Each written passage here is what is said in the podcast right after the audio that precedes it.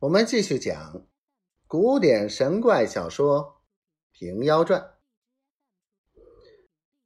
原来王泽原是个去修罗中多遇魔王转劫，五百年一出世，或男或女，妖淫好杀，应人间魔运而起，遇着昏君无道，搅乱乾坤。若撞着了治世明主，其魔亦不能成也。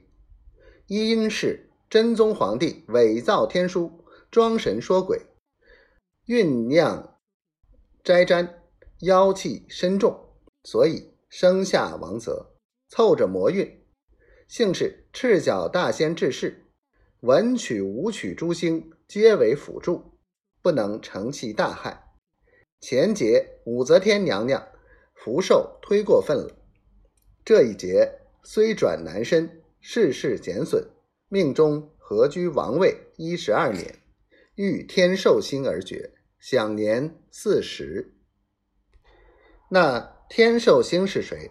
就是招讨使文彦博了。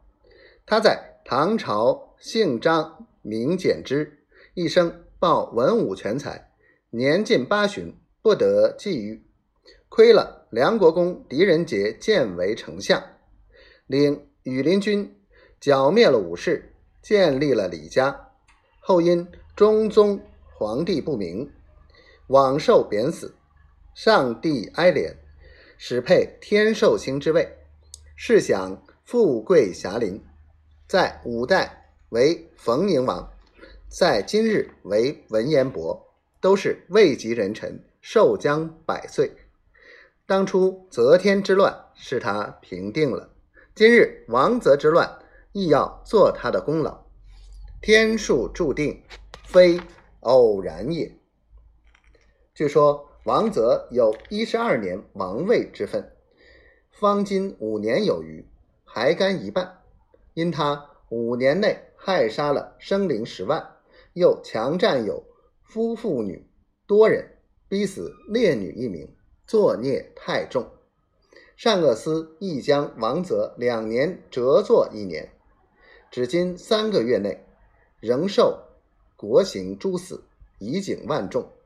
李兴军同天曹各司复奏玉帝，玉帝道：“王泽处分极当，只是一般妖人，恐文彦博不能料理。”李兴军奏道：“从来妖法易破。”但此乃天书秘策，七十二般变化无穷，即从白元神白云洞中道出。臣愿领帝旨，仍责成白元神令收服妖党，以赎漏法之罪。玉帝准奏，当下李兴军领了谕旨，出了天门，拨开云头，往白玉炉中香烟而下。